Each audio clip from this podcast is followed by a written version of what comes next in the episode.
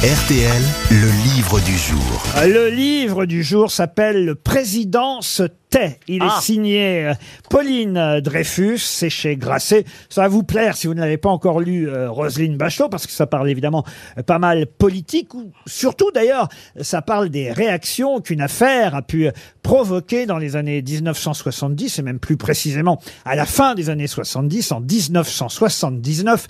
L'affaire, la fameuse affaire des diamants, euh, l'affaire Giscard-Bocassa, même si évidemment le nom de Valérie Giscard d'Estaing n'est jamais cité dans ce livre, On pensait que c'était une femme, Giscard, avec son prénom d'ailleurs. il se, il se, il faut toujours qu'il la ramène. Hein. Mais enfin, Mais c'est pas, ça s'appelle pas Sébastien se tait. le président se tait, contrairement à vous, euh, Monsieur Toen, parce qu'effectivement, il a mis du temps avant de réagir et on le lui a reproché, le président Giscard d'Estaing, qui n'est jamais cité euh, donc dans ce livre. On y viendra et on en parlera avec Pauline Dreyfus dans un instant, mais ça permet aussi de reparler de toute une époque, euh, cette année 1979, ces années euh, euh, 70, où d'ailleurs il y avait un autre homme politique dont on parlait pas mal à cette époque. Et là, Madame Bachelot saura sûrement répondre à ma question.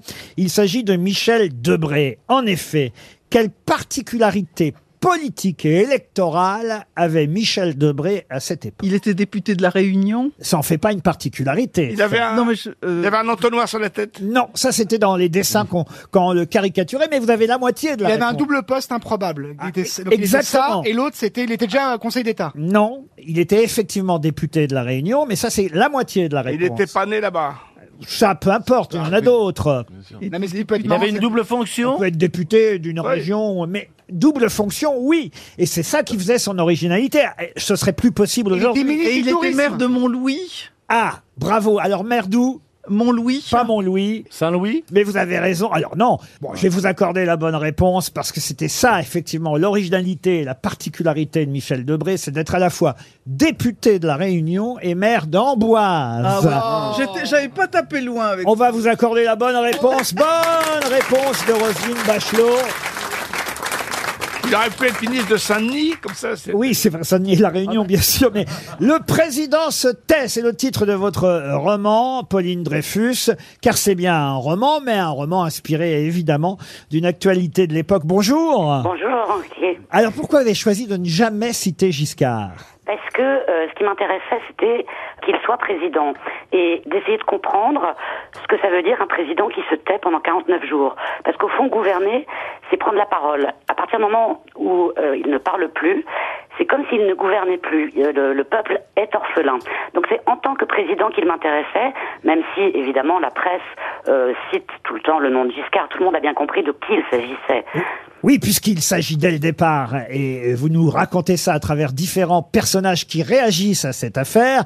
Il s'agit d'une affaire révélée par le Canard enchaîné, exploitée par le journal Le Monde, on peut dire ça comme ça Absolument, tout à fait. puisque- Vous voulez dire qu'il aurait dû tweeter à l'époque? Ah, ben, en tout cas, il s'est tu, effectivement. Alors, pendant- ce que c'est très intéressant ce que vous venez de dire, c'est que Merci. c'est une époque où il n'y avait pas les réseaux sociaux. Et donc, ce qui est dingue dans cette histoire, c'est que les- l'incendie aurait été beaucoup plus simple à éteindre qu'il ne le serait aujourd'hui. Et il y avait trois chaînes de télévision. Simplement, il ne parle pas en pensant que la polémique va cesser d'elle-même. C'est évidemment tout le contraire qui s'est passé parce que plus il se taisait, plus il, a- il alimentait le doute, le, le soupçon, le fantasme, et surtout plus on parlait de lui. Vous dédiez votre livre aux bavards, Oui. parce que vous trouvez qu'on fait beaucoup trop de bruit maintenant sur certaines affaires. Peut-être, et puis parce que je pense encore une fois que la parole est la meilleure des défenses et que le silence, encore plus quand c'est un silence hautain et méprisant, parce que c'était un peu ça le silence du président, euh, est, est la pire des réponses. Alors il faut rappeler l'affaire pour les plus jeunes qui nous écoutent. Il était accusé, euh, Giscard, d'avoir reçu en cadeau des diamants de la part euh, de Monsieur Bokassa, empereur, euh, puisqu'il était empereur de Centrafrique. Je ne sais pas s'il était empereur au moment où il a donné d'ailleurs les diamants, mais Non. Giscard, lui, n'était pas président d'ailleurs Il encore était à ce ministre moment-là. des Finances. Voilà, Ouais. ministre des Finances. Mais l'affaire a été révélée une fois, évidemment, qu'il était président de la République, et pas n'importe quel moment, évidemment. À un an de la- l'élection présidentielle, ce qui va lui coûter son deuxième mandat, on peut dire. Absolument, c'est c'est pour l'opposition, c'est vraiment une peau de banane providentielle.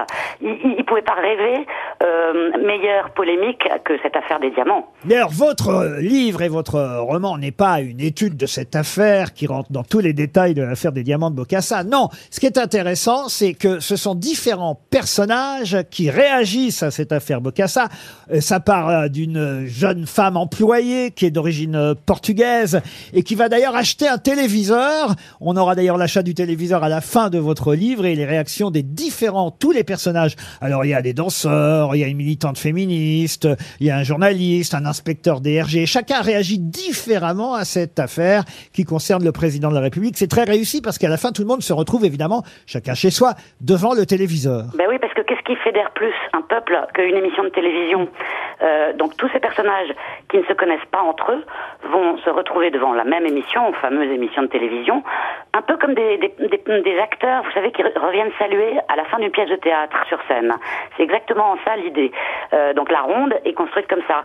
Et ils vont chacun non seulement réagir différemment à l'affaire, mais réagir à la prestation télévisée qui, il faut bien le dire, a été catastrophique. Oui, il n'a pas été très doué, Giscard, euh, ce Il n'a jour-là. rien expliqué. Euh, Vous ne donnez pas d'ailleurs non plus le nom des journalistes, mais on imagine que c'est Jean-Pierre Elkabbach, Alain Oui, Duhamel. Et, et Alain Duhamel qui, qui sont toujours en service actuellement. C'est ça Ah qui bon est assez amusant. Sur un télématin, ils font quoi? Parmi les personnages, il y en a un qui m'a amusé, c'est le chef du protocole Ah oui. aussi. Euh, Amédée. Alors là, vous avez inventé le nom, il s'appelait pas comme ça, Ah, j'imagine. tout, tout est inventé chez Voilà. lui, oui, oui. Amédée de la Ah, C'est son nom de famille, c'était Bu. Euh, Quoi? À mes débuts, oui, très bien. Vraiment. Non, Monsieur Toen. Oh, il y a aussi des blagues pour les jeunes. Amédée euh, de la Follinet. C'est vrai ça d'ailleurs que euh, Giscard, ça c'est peut-être vrai, avait demandé à ce que le chef du protocole, pour plus de simplicité et, et moins de solennité, enlève les particules des Oui. noms des invités. C'est tout à fait vrai. Et, et jusqu'au jour où il y a un, un huissier euh, gaffeur, euh, est arrivé un, un grand scientifique qui s'appelait Louis le Prince Ringuet dans la salle des fêtes de l'Élysée. Et le l'huissier a aboyé Monsieur Ringuet. Ça fait partie des anecdotes euh, amusantes Ouais, c'est dans hyper votre drôle. livre, sans, sans oublier évidemment la Marseillaise qu'il a modifiée aussi Ouais. Giscard. Ouais, ouais, il a ralenti son rythme. Version à Alangui de la Marseillaise, le président se... Qu'est-ce qui fait bien le luron? Ah bah le Luron est cité aussi dans le livre parce qu'évidemment à l'époque, le Luron on avait fait tout un sketch où il disait évidemment bonsoir messieurs, bonsoir mesdiams. À cause évidemment de l'affaire Bocassa, le président se tait. C'est un des romans de la rentrée qu'on peut conseiller. Merci Pauline Dreyfus. C'était le livre du jour chez Grasset.